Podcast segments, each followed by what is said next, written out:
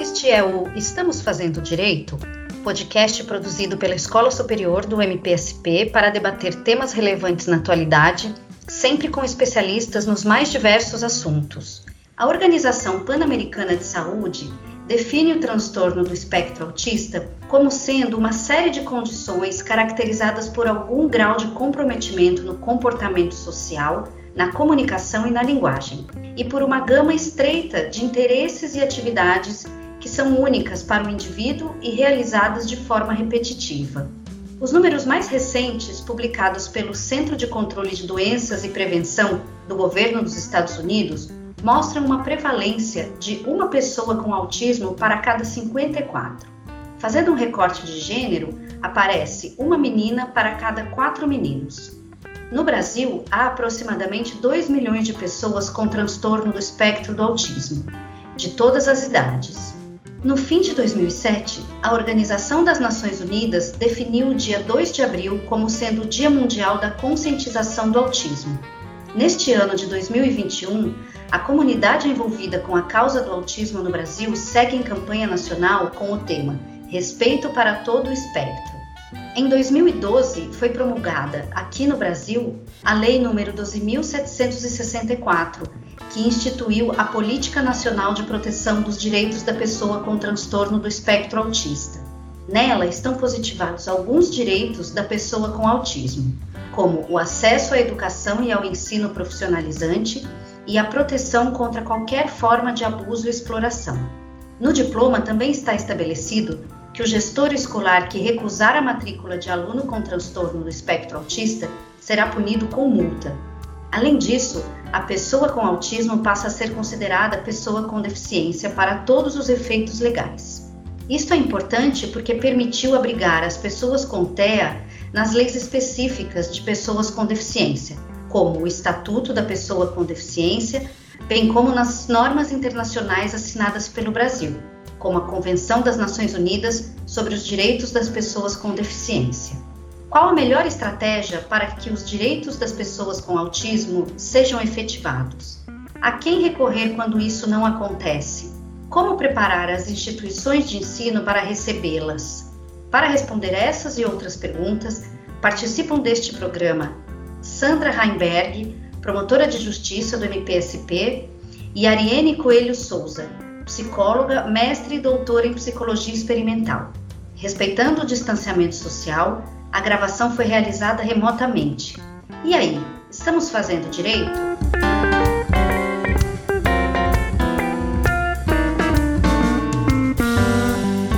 Olá a todas e a todos. Eu sou Aline Rieira, assessora de comunicação da Escola Superior do Ministério Público de São Paulo, e hoje tenho a honra de conversar com a doutora Sandra e com a doutora Ariane. Muito obrigada pela participação de vocês. A capacitação de pais e profissionais é fundamental para a identificação e direcionamento das intervenções necessárias às pessoas com autismo. Doutora Ariane, qual a importância do diagnóstico precoce para o melhor tratamento a essas crianças. Eu que agradeço, Aline, é, o convite, fico muito feliz de estar participando desse, dessa série de eventos aqui no MP. Em relação ao diagnóstico precoce, né, quando a gente fala de diagnóstico precoce, a gente está falando da identificação precoce mesmo dessa condição. Eu não diria tratamento, sabe, Aline, porque não se trata de uma doença, se trata de uma condição do desenvolvimento. Então, a importância do diagnóstico precoce está relacionado a uma intervenção que vai pegar uma janela neurológica importante, né? Dessas crianças, e aí a exposição precoce a experiências importantes, né? Vai fazer com que essas habilidades que ainda não estão fortalecidas se desenvolvam, né? Sem falar também que quando a gente fala de, de intervenção precoce, a gente está falando do desenvolvimento de habilidades mais simples, né? E de demandas sociais menos complexas, né? Então, se você vai fazer uma intervenção com um adulto, você tem demandas sociais que são muito mais complexas e comportamentos que requerem muito mais pré-requisitos para serem estabelecidos. Quando a gente fala de crianças pequenas, né, a gente fala de habilidades mais simples para serem desenvolvidas e de janelas neurológicas mais favoráveis. Né? Então, quanto mais puder ser identificado precocemente questões relacionadas ao desenvolvimento, melhor a gente constrói esse, esse processo, essas habilidades. costumo dizer que o desenvolvimento é como uma espécie de escadinha, né? Então, tem criança que vai ter degrau faltando. Tem criança que vai ter degrau que está meio torto, que precisa dar uma ajustadinha. Para quê? Para que ela possa caminhar nesse processo de uma forma estável, né? E o papel da intervenção precoce é identificar esse caminho. O que, que precisa ser pavimentado, o que, que precisa ser ajustado, o que está faltando, né? Base para que a criança desenvolva. Então, é fundamental que os profissionais que estejam na frente desse, desse primeiro momento, geralmente a gente tem aí os pediatras e as, os professores da educação infantil, né, que são pessoas que primeiro identificam essas demandas das crianças. É fundamental que essas pessoas saibam fazer a identificação dessas questões para que a intervenção seja feita o mais é, rápido possível. Perfeito. E na introdução do programa, eu falei sobre a lei que instituiu a Política Nacional de Proteção dos Direitos da Pessoa com Transtorno do Espectro Autista. Um dos direitos elencados na lei é que, em casos de comprovada necessidade, a pessoa com transtorno do espectro autista, incluída nas classes comuns de ensino regular, terá direito a acompanhante especializado. Mas, na prática, essa determinação muitas vezes não é cumprida, cabendo aos pais que têm condições contratarem o profissional que se dedicará à inclusão escolar de sua criança. Doutora Sandra, em caso de a instituição de ensino não oferecer esse acompanhamento, como os responsáveis devem proceder? A quem podem recorrer? Olá, Aline, ouvintes do Estamos Fazendo Direito. Primeiro dizer que é honra minha de participar desse podcast, especialmente ao lado da doutora Ariane, que já deu outras contribuições aqui com o Ministério Público de São Paulo, podendo levar conhecimento a tantas pessoas. Bom, com relação à sua pergunta, lembrar sempre que o caminho da composição é o melhor. É importante que os pais ou responsáveis eles tenham em mãos um documento médico com essa hipótese diagnóstica, com a recomendação de que exista esse acompanhamento na escola, até para poder argumentar de uma forma comprovada, né, com base nesses documentos médicos, de psicólogos, de terapeutas, a necessidade desse acompanhante para romper essas barreiras que possam eventualmente impedir aí ou atrapalhar o aprendizado escolar. É sempre bom também formular um pedido por escrito e cobrar a resposta também por escrito da escola. Né? Nós sabemos que, às vezes, quando as coisas são formais, o sucesso é, é possível. De qualquer forma, se não for possível essa conversa com a escola, não surtiu o efeito necessário, quem tiver condições pode realmente contratar um advogado para entrar com uma ação judicial visando obter aí o acompanhante. E quem não puder seguir esse caminho, pode buscar primeiro o apoio do conselho tutelar, que é muito importante nesse papel de auxiliar na interlocução, com a, principalmente com a rede pública de ensino. Eventualmente, também não sendo possível sucesso com a intervenção do Conselho Tutelar, onde a Defensoria Pública eles desenvolvem um belo trabalho, também na esfera extrajudicial. Os pais responsáveis podem, então, procurar para a Defensoria ali da sua cidade para entrar com a medida judicial. E sempre há a possibilidade de se buscar o Ministério Público, essa falta do acompanhante na inclusão escolar da criança, quando recomendada, ela pode aí caracterizar uma situação de risco para o menor e justifica, portanto, a intervenção do Ministério Público.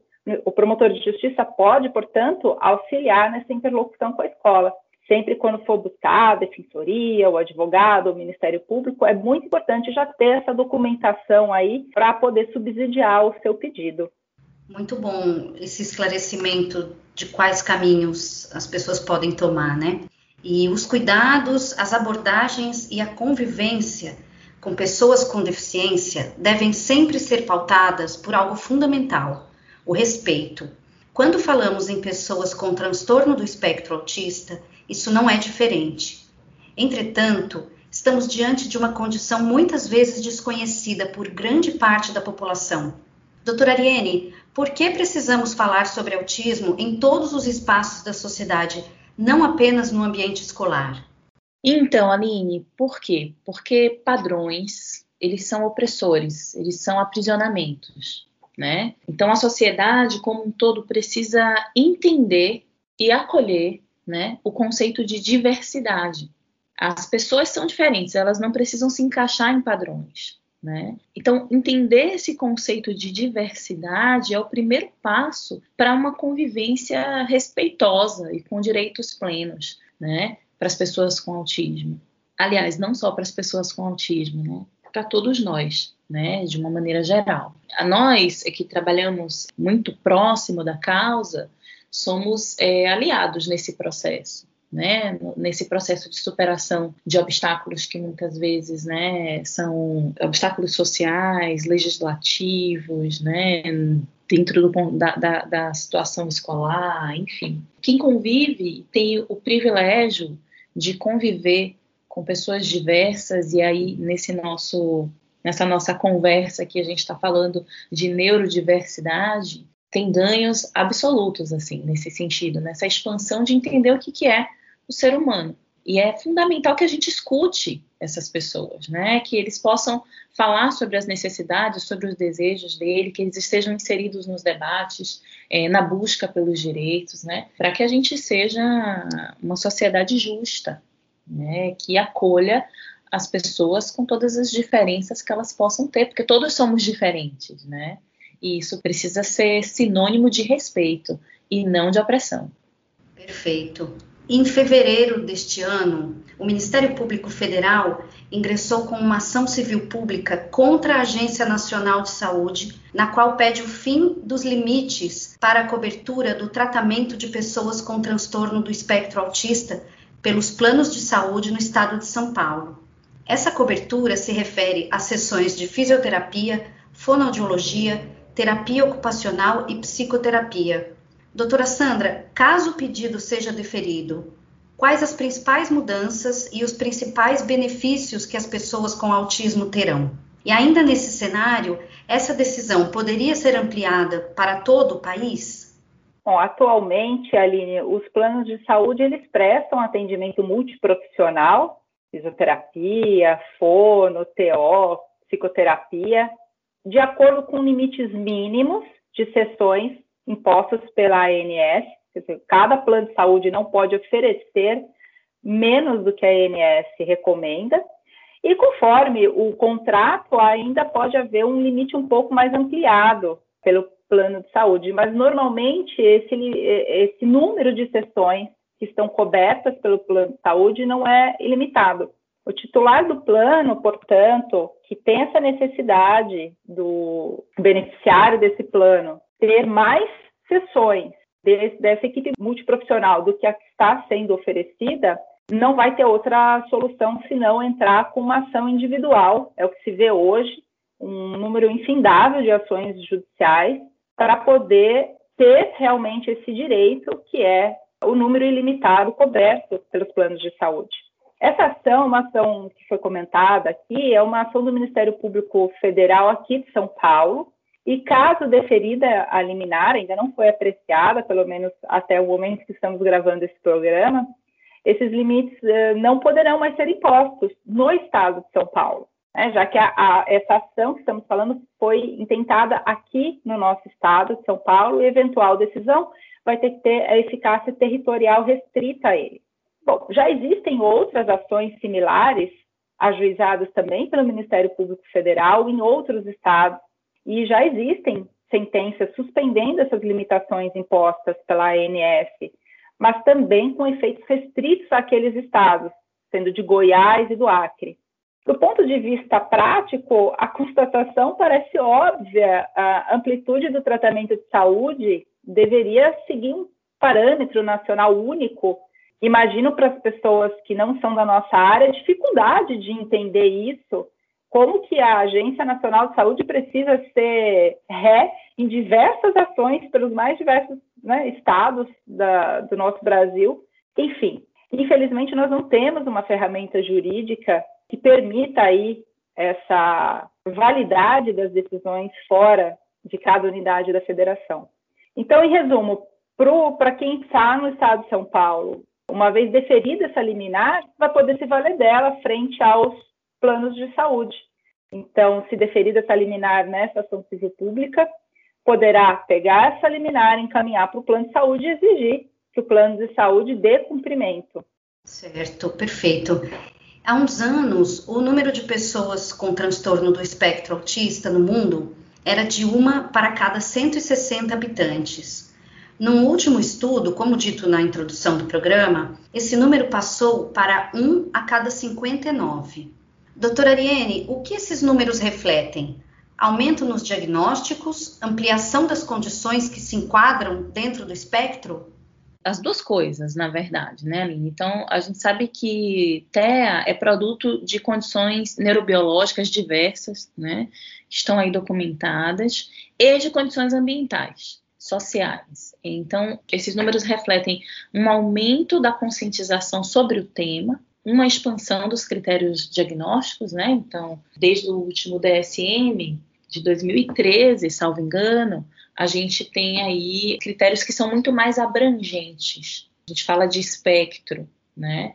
Então, a abrangência é maior, né, de, de, possibilidades. Existem melhores ferramentas diagnósticas. O diagnóstico ele é todo clínico, ele é feito pelo médico. A gente, o, os médicos eles estão cada vez mais treinados para fazer esse tipo de, de identificação, né, clínica. E você tem um aprimoramento das informações, né. Então, se a gente tem toda essa evolução na comunicação, no acesso ao conhecimento que a internet traz cada vez mais, né? Isso faz com que as pessoas consigam identificar mais rapidamente às vezes não tão precocemente. Então, hoje em dia, a gente tem um número muito grande de pessoas adultas sendo diagnosticadas também. Então, são pessoas que passaram por uma série de, de situações na infância, na adolescência, na juventude e que, ah, enfim, podem entender que dificuldades aí do seu desenvolvimento trouxeram, né, tanta dificuldade em lidar com algumas situações. Então, são todas, são todas essas, essas variáveis juntas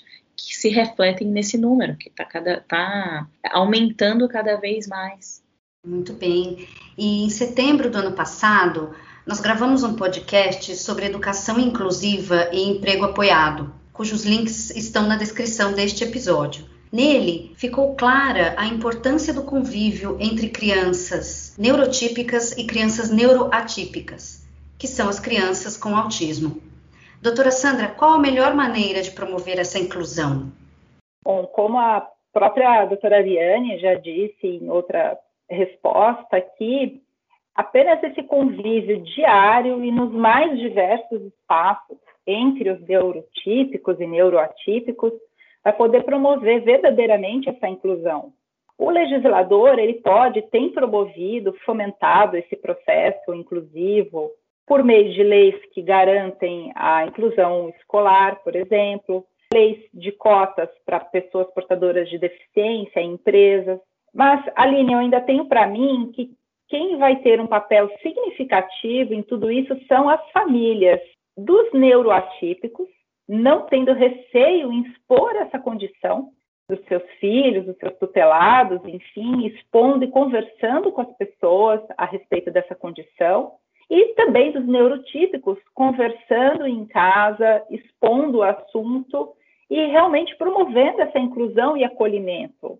Nós todos aprendemos e crescemos realmente é com as diferenças. Incrível isso. E nós chegamos ao fim do programa, mas antes de terminar, eu gostaria que vocês me respondessem o seguinte: Estamos no caminho certo para acolher e incluir as pessoas com transtorno do espectro autista? Estamos fazendo direito?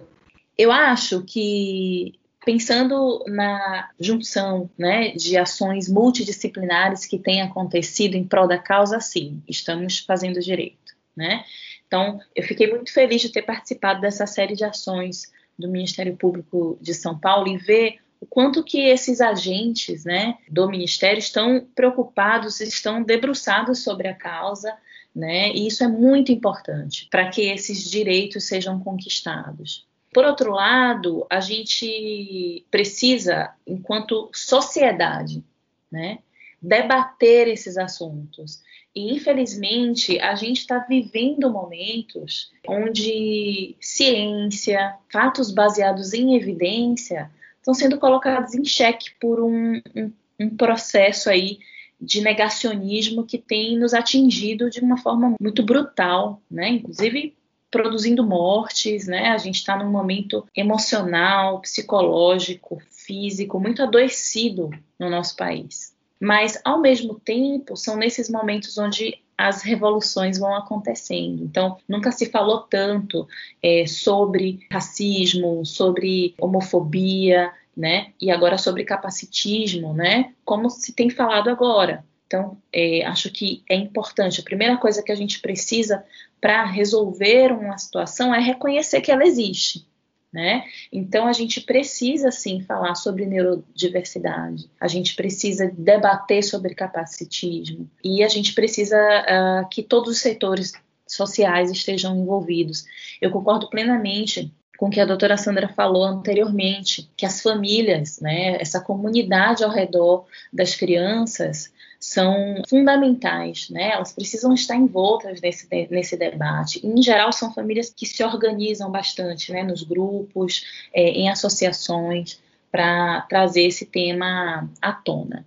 Então, assim, sendo otimista, né? É, acho que sim, é, estamos fazendo direito, mas a gente, sendo aí agora realista, esse processo todo é um nadar contra a correnteza. Mas é isso, vamos junto, todo mundo dá das mãos, uma hora a gente chega lá.